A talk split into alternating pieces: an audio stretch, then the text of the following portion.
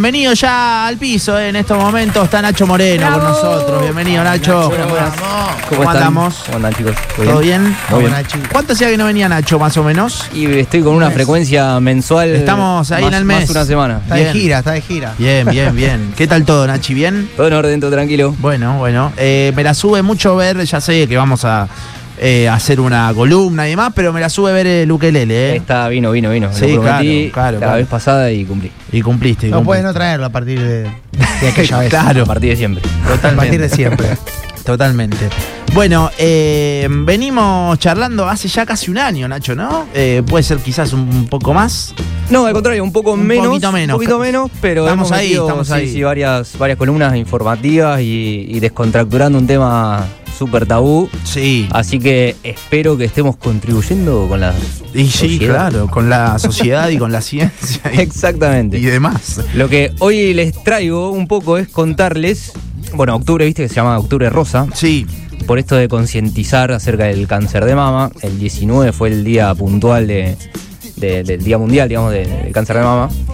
Y puntualmente no les voy a hablar desde, desde el punto de vista médico, porque eso está bueno que, ya que es una enfermedad que tiene una prevalencia bastante alta en la sociedad, lo chequeen siempre con su ginecóloga, ginecólogo.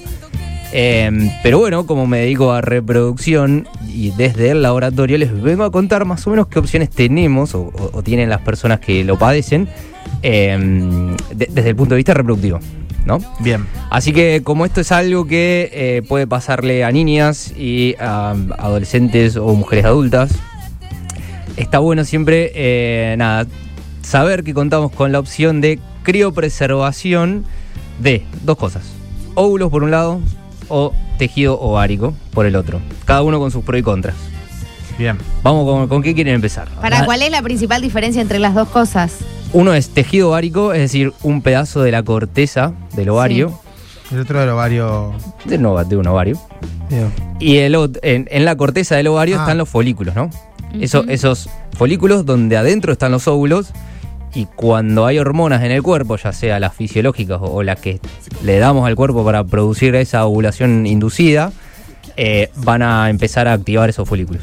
bien. ¿Y el Entonces, otro? lo que se hace es o cortamos un pedacito de esa corteza y la congelamos o estimulamos el ovario, producimos óvulos, sacamos los óvulos como si fuera en un tratamiento convencional de fertilidad y los guardamos, los congelamos.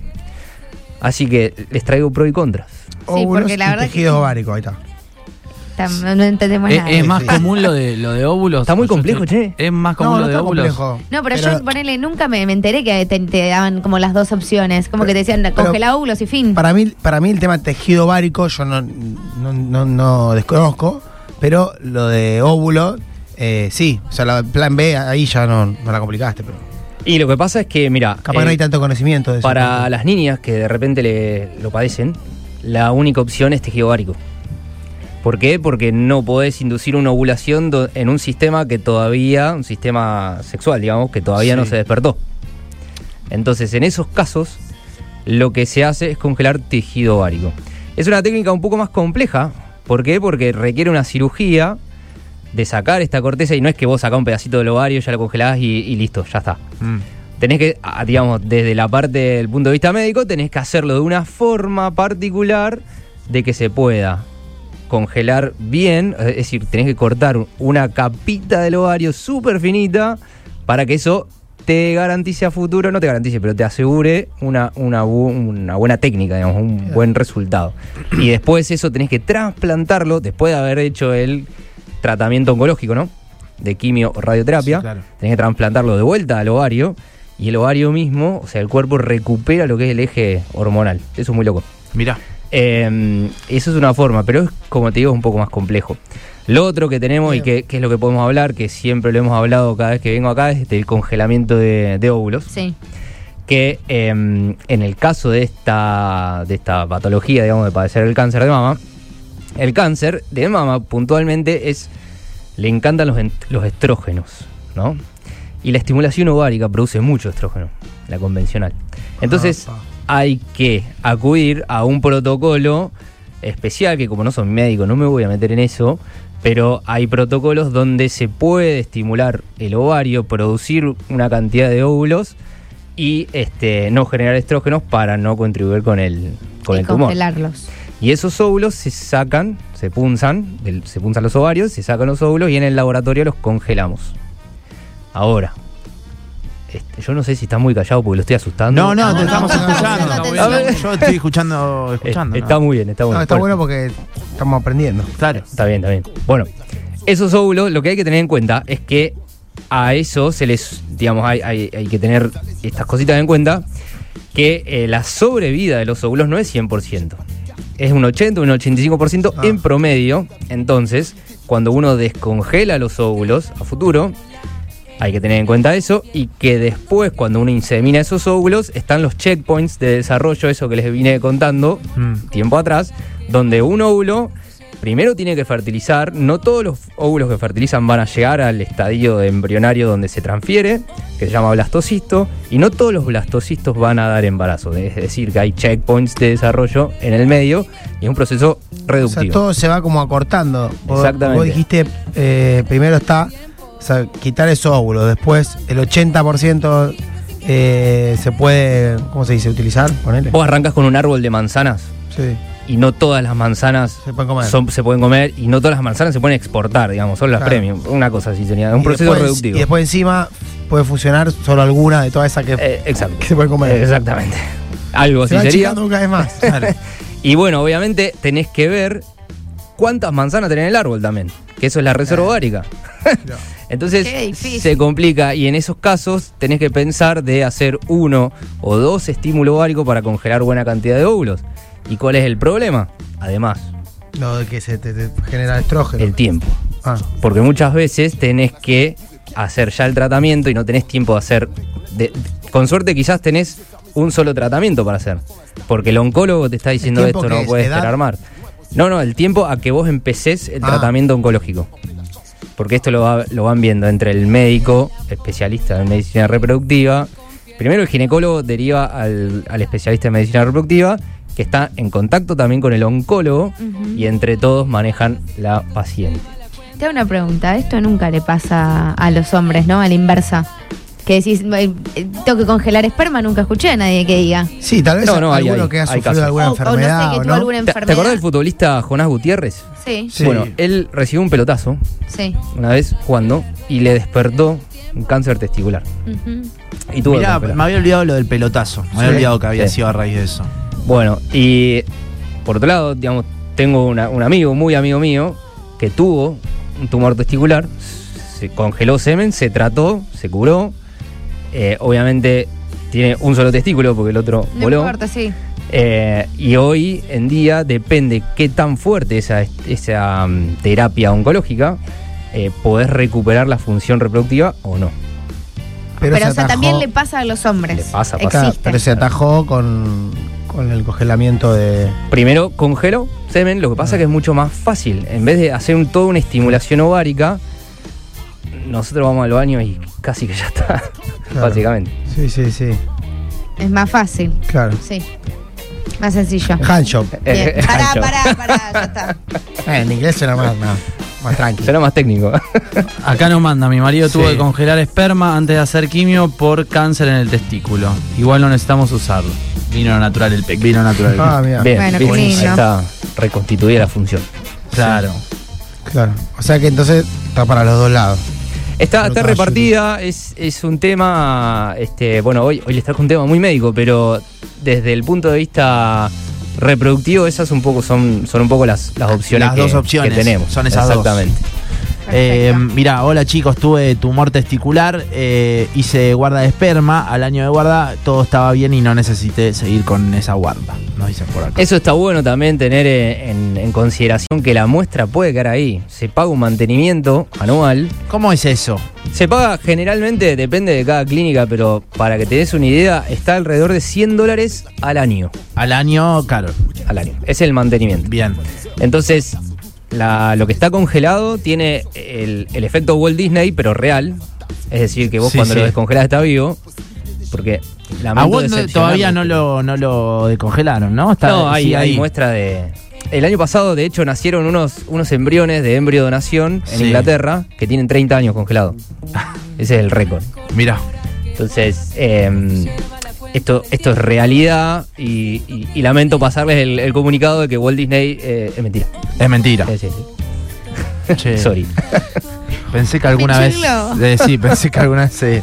Tremendo. Mira, tuve que hacer quimio por, lim- eh, por linfoma hace varios años. Todavía no existía el congelamiento de óvulos. Cuando me casé, eh, me mandaban directo a tratamientos de fertilidad. Nunca había buscado y naturalmente tuve dos nenas. Sí, otro caso. Bueno, qué, qué- qué suerte. Eh, están buenos, digamos, esos casos ganadores porque dan, dan bastante Esperanza. esperanza. Pero también es cierto y es real que no es tan fácil, que no son los casos más comunes, que hay muchos otros casos también donde hay que acompa- el, el apoyo, digamos, el acompañamiento terapéutico, psicológico, mental, es súper importante en todos estos procedimientos, porque la realidad es que hay mucho tabú y la mayoría de los casos no se habla. Y obviamente siempre es más fácil y esperanzador comentar lo, lo positivo. Eh, mira lo que te preguntan por acá, mm, Nacho. ¿Qué onda los quistes de ovarios sólidos? Yo me operé eh, dos veces y sigo generando. Bueno, eh, no, no soy médico. Claro, así claro. que no, no, A lo no mejor voy a responder. Claro, claro, sabías. Bueno, son esas dos opciones entonces que Son tenemos. esas dos opciones. consulten con su primero ginecólogo. eh, hagan, digamos, ginecólogo o ginecóloga.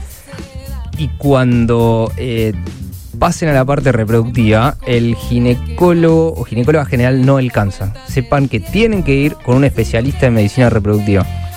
Es muy importante ese pequeño detalle. Justo eso quería saber. En el caso de una mujer que tuvo la mala suerte de padecer cáncer de mama, le extraen los óvulos, bueno, se cura, quiere ser madre. El capaz que te lo pregunto de una forma media vulgar. Ujú. El, el momento de ser mamá, ¿le implantan el óvulo de la misma forma que cualquier otra mujer que siempre estuvo sana o es diferente el proceso? El proceso es igual que cuando vos congelás óvulos como para preservar la maternidad para más adelante, o preservar la chance de maternidad para más adelante, donde vos los dejás congelados, en un momento determinado los descongelás, ya sea con pareja o sin pareja, los inseminás con semen propio, semen de donante, Sí. Generás embriones, no todos esos óvulos van a formar embriones, y los que formaron, los que llegaron, digamos, a un estadio competente, se transfieren al endometrio como en cualquier, este, cualquier persona. Cualquier mujer, va, no persona. Bien, y durante el embarazo hay que tener algún tipo de control especial. Y ahí no sabría decirte. Eso es más para un obstetra. Es, es más para un médico, sí. Sí, sí, sí. Yo te, te hago la. Estoy en la cocina. Después, como si el, el Claro, tema no. va por otro lado. no sé. Por otro Vos lado. estás en el momento de la extracción Yo estoy armando los embriones. Este es, es el cocinero de un restaurante, digamos. y, Eh, y se ve diferencia entre un embrión que se... mm, ¿Cómo te puedo...? Me, me eh, cuestan las sé- palabras. Sé por dónde venís, pero está bueno eso, porque. Entre un embrión de una mujer sana y un, y un embrión que tuvieron que extraer de una mujer que está padeciendo a lo mejor una enfermedad. Exacto. Hay los embriones, digamos, hay de diferente calidad. Bien. Pero yo viendo un embrión no puedo diferenciar si es eh, varón, si es mujer, si es, si es sano, si no es sano. No se puede diferenciar porque en ese sentido son todos iguales. Entonces, se puede, y esto está bueno porque me abre a, a- la cuestión genética, se puede haciendo el análisis genético en los embriones, primero obviamente saber el sexo. Segundo, saber si tiene toda la información genética que tiene que tener, si tiene más o si tiene menos. Y hay un tipo de eh, estudio con la misma biopsia de ese embrión que se llama em, de poligenes, que estudia, todavía está en, en desarrollo, pero estudiaría la prevalencia que vos tenés a desarrollar cierto tipo de enfermedad y el cáncer de mama está incluido en este tipo de estudio. O sea que a futuro, corto plazo, eso se va a poder hacer cuando vos le haces ya al embrión un estudio genético. ¿Cómo está en la panza? No, no, antes, preimplantacional, cuando Ah, está en el laboratorio. Si cuando no, está en el laboratorio, no es concebido de forma natural, por decirlo de alguna manera. Claro, si estás haciendo una fertilización in vitro. Cuando está en el laboratorio, vos le tomás un par de células a ese embrión, analizás todo esto que te conté, si, si el, el sexo, eh, si tiene, si es sano o, o no sano, y si en el futuro tiene prevalencia a desarrollar cierto tipo de enfermedad. Eso es muy loco y está muy bueno y falta poco. Estamos charlando con Nacho Moreno eh, a las 3 menos 25 de la tarde, nuestro embriólogo eh, de, de cabecera hace ya unos cuantos eh, meses.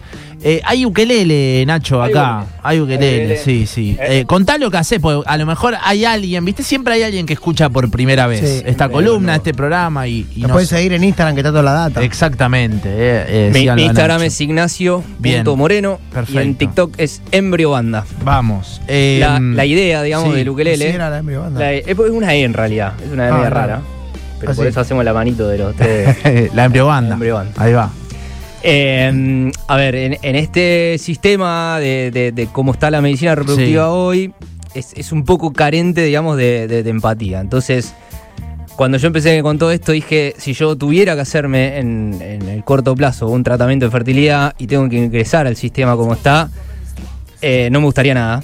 Entonces dije, bueno, algo más hay que hacer. Y mi grano de arena es, es un poco nada, es, es transmitir lo que hago en el, lo que, lo que hago en el laboratorio de palabra, con palabras simples para que se entienda.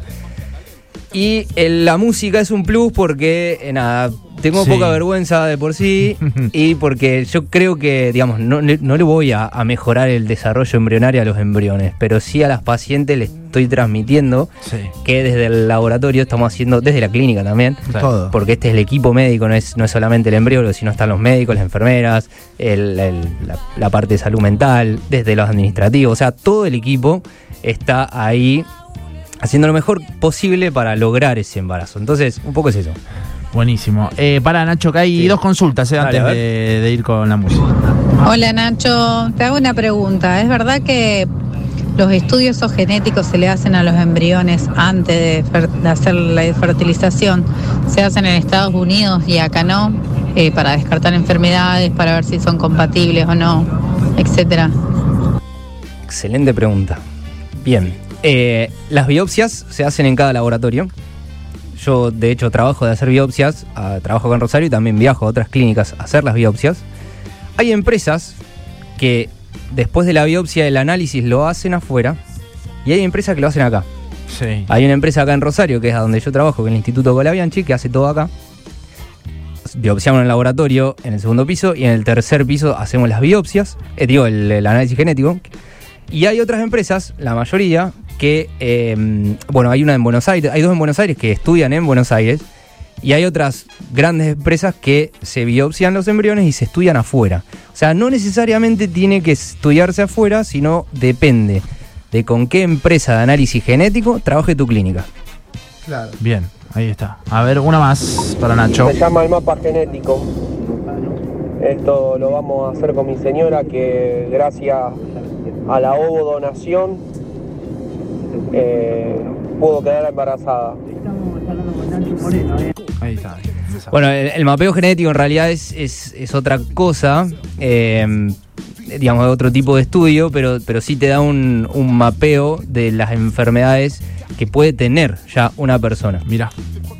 Sería, conceptualmente es diferente, pero, pero bueno. Como analizar la- lo hereditario, algo así es.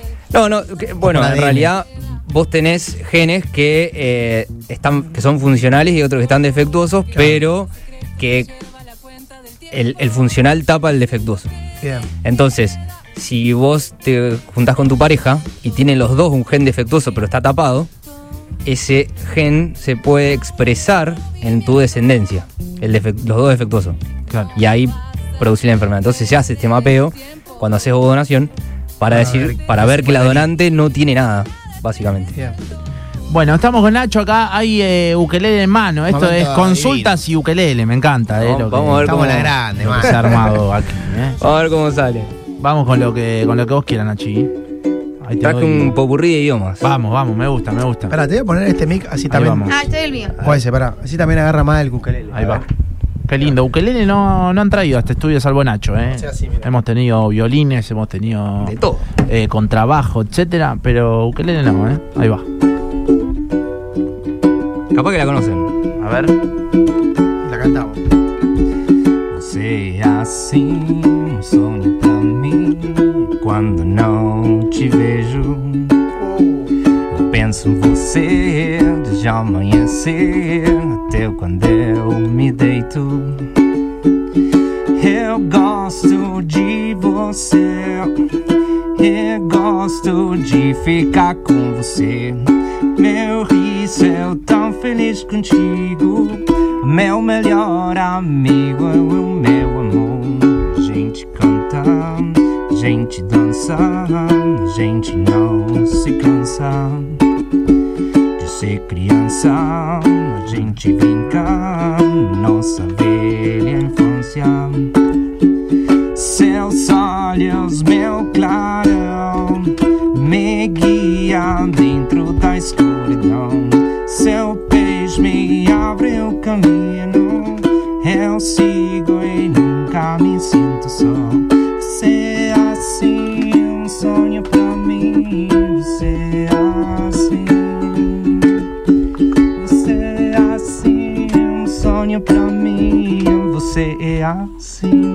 Tribalistas, ese. Tribalistas, acá me estaban dando temón de tribalistas, dicen por acá. Mira vos, lindo. Eh, bilingüe. Bilingüe, vino con muchos idiomas, Nacho. Si me dejan, puedo hasta tres. Vamos, vamos, vamos con lo que, con lo que vos quieras. Todo, ¿eh? Ukelele Time, estamos en esa. Ah, capaz que está más para Nachín. A ver. Más rock nacional. OJ, Deja que ruede. Uy, lo re mal, pará. ahí va. Uh, temón.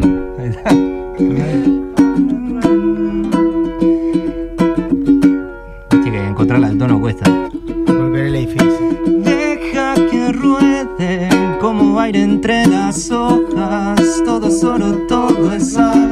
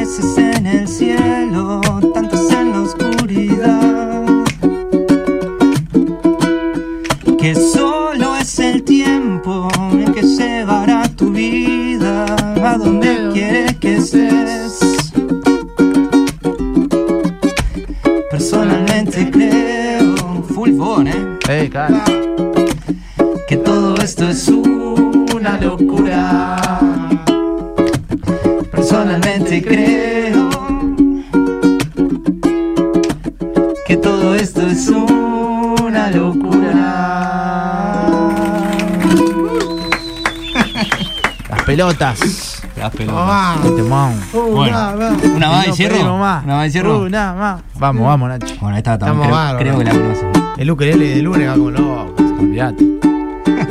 I, I'm a one-way motorway. I'm a road that drives away and follows you back home. I, I'm a street light shining. I'm a white light blind and bright and burning off and on. Oh, it's times like these you learn to live again. It's times like these you give and give again. It's times like these you learn to love again. It's times like these, time time Vamos, vamos. I am a new day rising. I'm a brand new sky that hangs stars upon tonight.